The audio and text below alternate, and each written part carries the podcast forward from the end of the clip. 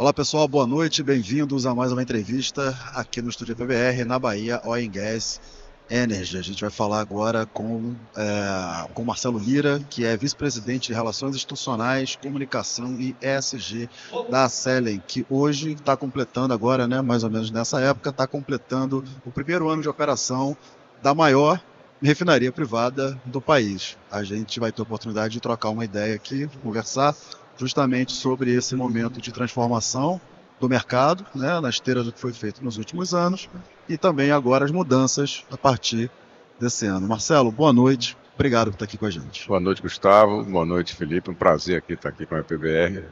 Num evento bem também simbólico, né? Muito. Colocando a Bahia de volta aí a, a, ao centro da discussão do setor de óleo e gás, né?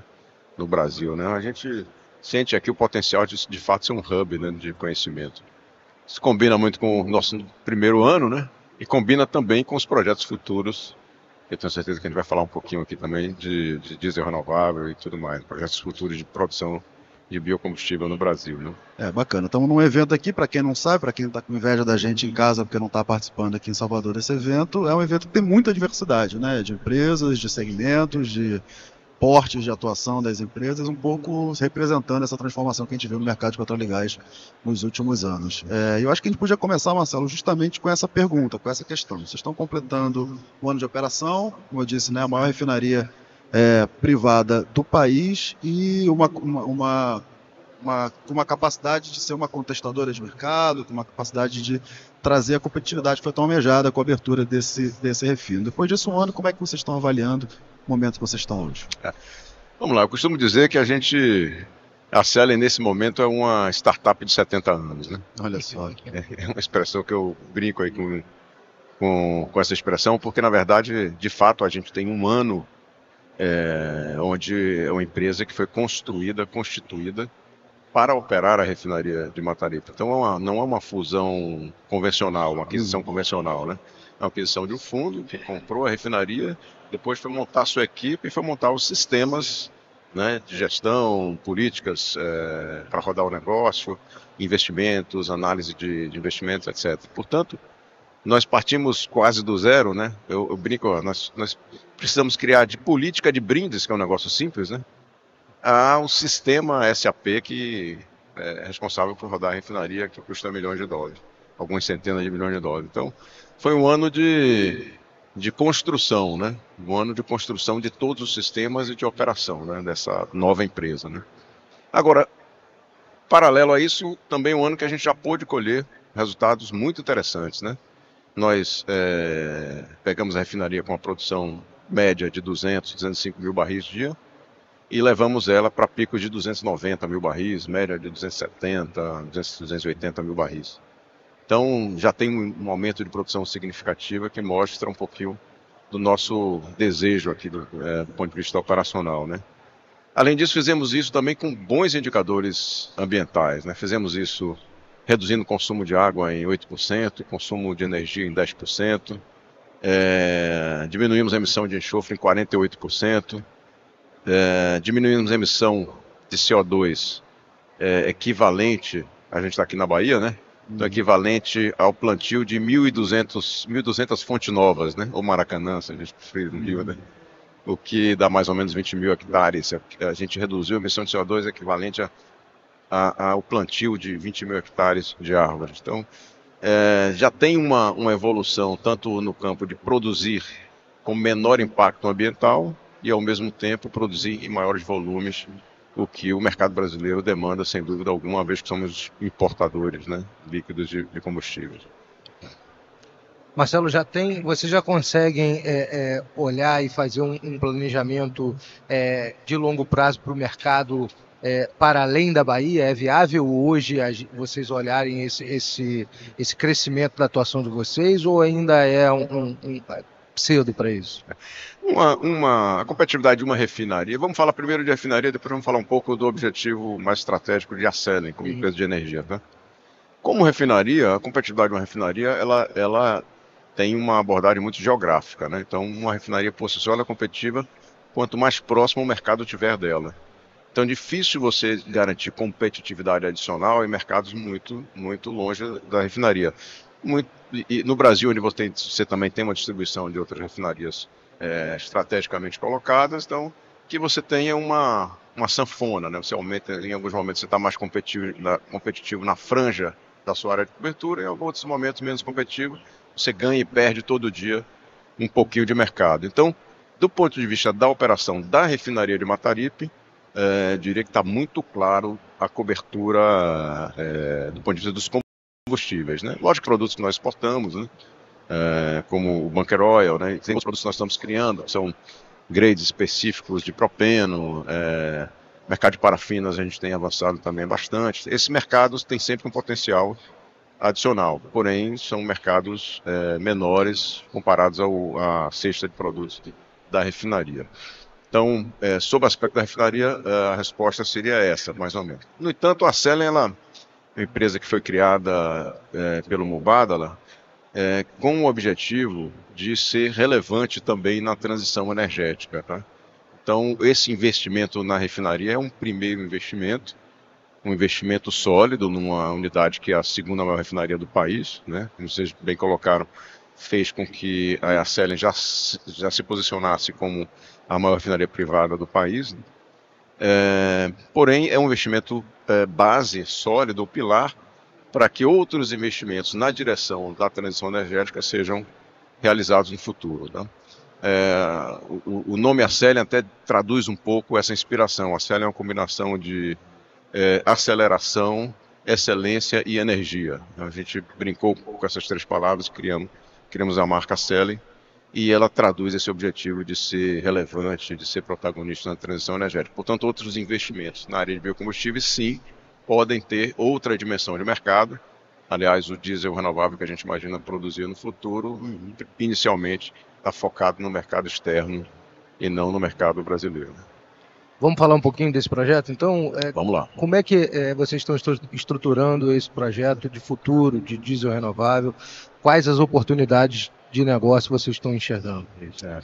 O projeto de, na verdade, é um projeto é, de investimento muito similar ao investimento que foi realizado na refinaria. A refinaria custou 1,8 bilhão de, de, dólares. A gente estima, é, como investimento em 10 anos, esse projeto algo em torno de 2 a 2,5 bilhões de dólares também em 10 anos. É, é um investimento com boa escala para a produção de 20 mil barris de, de diesel equivalente, né? então a gente imagina, já é uma produção de diesel renovável é, significativa, coloca a Célia no primeiro quartil das, das produtoras globais. É, é, uma produção integrada, portanto, é uma cadeia longa, né? A gente está uhum. envolvendo aqui desde de plantio e produção numa área de 200 mil hectares, com várias, várias é, formas, várias, uma arquitetura fundiária bem diversificada e é, envolve esmagadoras distribuídas geograficamente, então são é uma planta nova, uma caúpa, uma planta não domesticada, então tem um processo também de investimento significativo em, em P&D, uh, eh, para que essa planta seja uh, domesticada com produtividades elevadas, com tecnologias de fazenda 4.0. Eh, então todo esse conjunto de investimentos aqui, desde a semente até o biorefino, devem ser implementados a partir do ano que vem. O objetivo é que a gente em 3, 4 anos a gente já consiga produzir o, o biodiesel de Macaúba, que é o que a gente chama biodiesel de segunda, bio, desculpe, o diesel renovável de segunda geração. Vocês estão hoje com um planejamento olhando o mercado externo dessa rota do HVO, pelo exatamente, que eu entendendo. Exatamente. E tem um fenômeno interessante dos supridores de combustíveis brasileiros, que nós temos quem está investindo aqui e quem está investindo daqui, fora do país, mas também olhando sinergias com a produção local, e que tem em comum o mercado externo. Então, é, uma pergunta que eu sempre gosto de fazer para as pessoas nesse mercado é: bom, são investimentos bilionários, vocês estão olhando um mercado que tem uma demanda institucional, que tem uma demanda é, política global de, que, é, de descarbonização, mas ainda assim é um mercado que está tentando fazer nascer, né? que estão tentando fomentar esse mercado. Como é que vocês estão olhando esse horizonte para colocar esse projeto de pé no curto prazo? É. Bom, vou falar um pouquinho do, do projeto em si. O projeto, a gente imagina que a partir de 2026 a gente, a gente tem a primeira produção dele. Então a gente tem aí é, dois, dois, três anos é, pra, de estruturação dos mercados externos. Né? É, o projeto ele é eminentemente, é essencialmente produção de diesel renovável, porém ele admite também produção do SAF, né, do combustível uhum. de aviação renovável também. Esse potencialmente no com, com, com possibilidades de, de, clientes no mercado brasileiro também. Né? Uhum. É, a, a, o mercado está se desenvolvendo de fato, mas o que a gente entende é que esse, os mercados de Europa e Estados Unidos, no momento que a gente começar a produzir, já estarão maduros o suficiente para absorver essa produção nessa escala também. Uhum.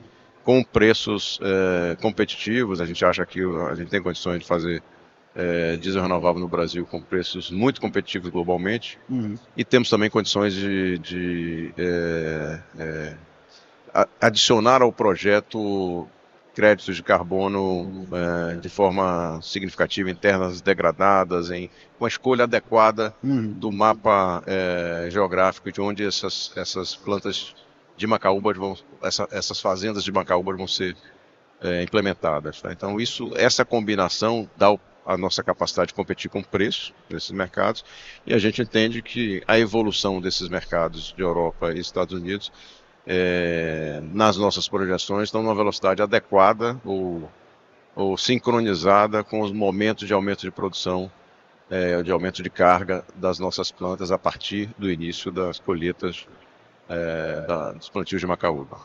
Bacana. E como é que vocês estão olhando? Você falou da questão de crédito de carbono, toda a discussão que a gente está tendo no Brasil sobre esse mercado, a regulação desse mercado. A, a, gente viu o governo anunciando ontem que vai mandar um novo projeto de lei para discutir a criação do mercado de carbono no Brasil. Como é que vocês estão vendo essa, essa discussão?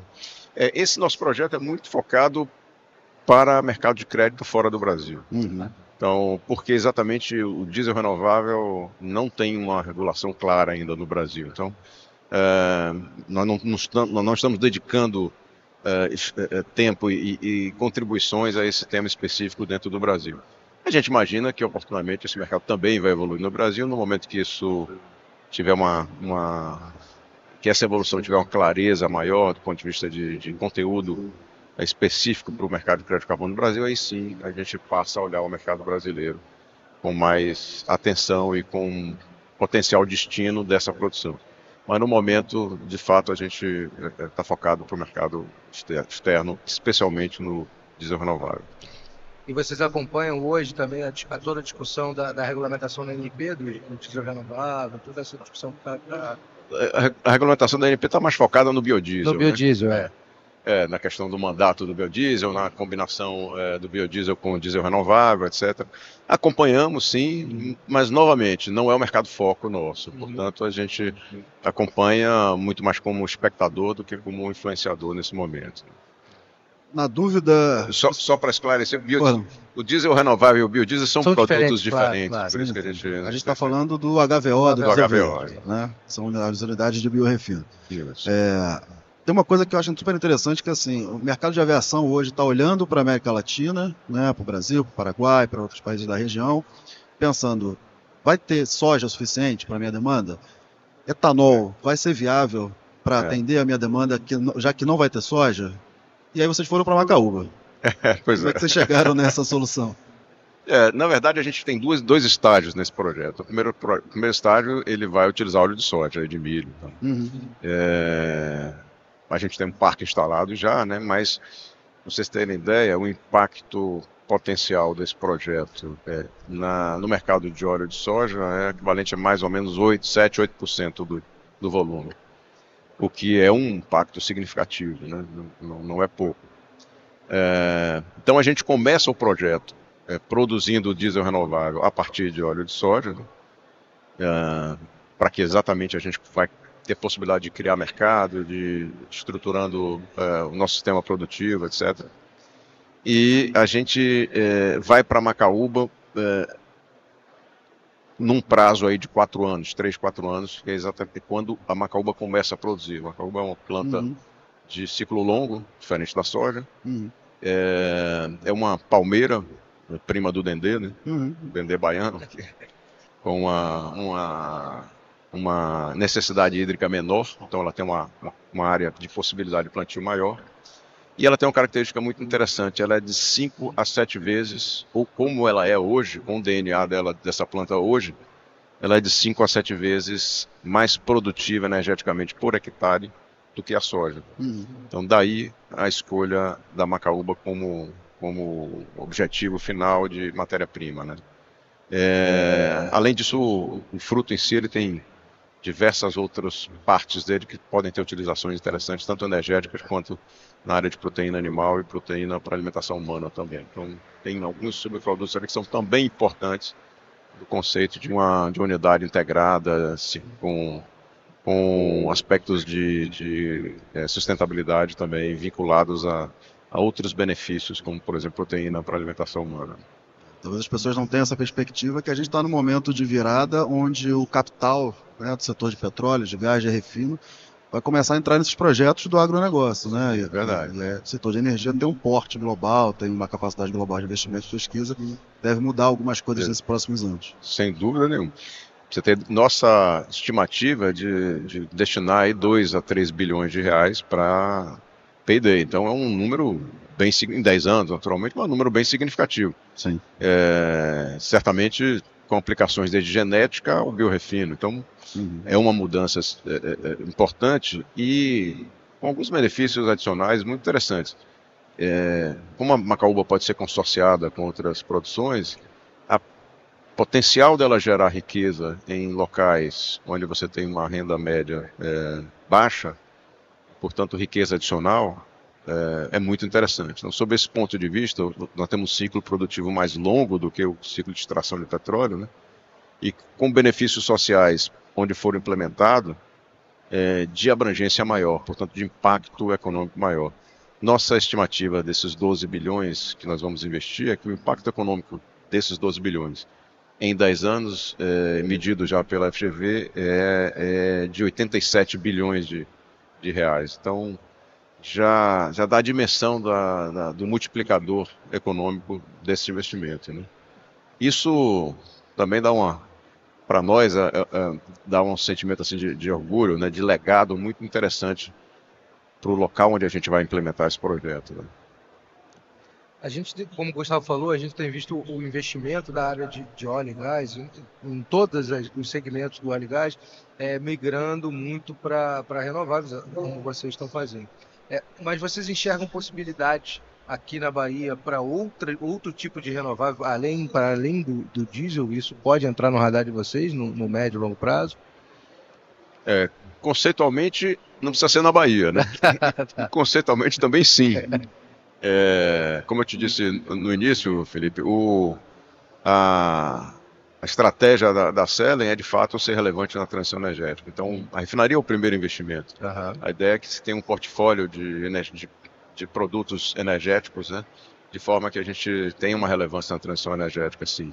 Então, além da produção de biodiesel e de, de, de SAF, né, combustível de aviação, é, outros produtos podem sim entrar no portfólio, à medida que a gente for entregando também as promessas, a gente vai analisando outros, outros, outras oportunidades de negócio no campo energético, sim. Já existe alguma coisa é, levantada é, no, no, no, nosso portfólio de análise, mas ainda embrionário.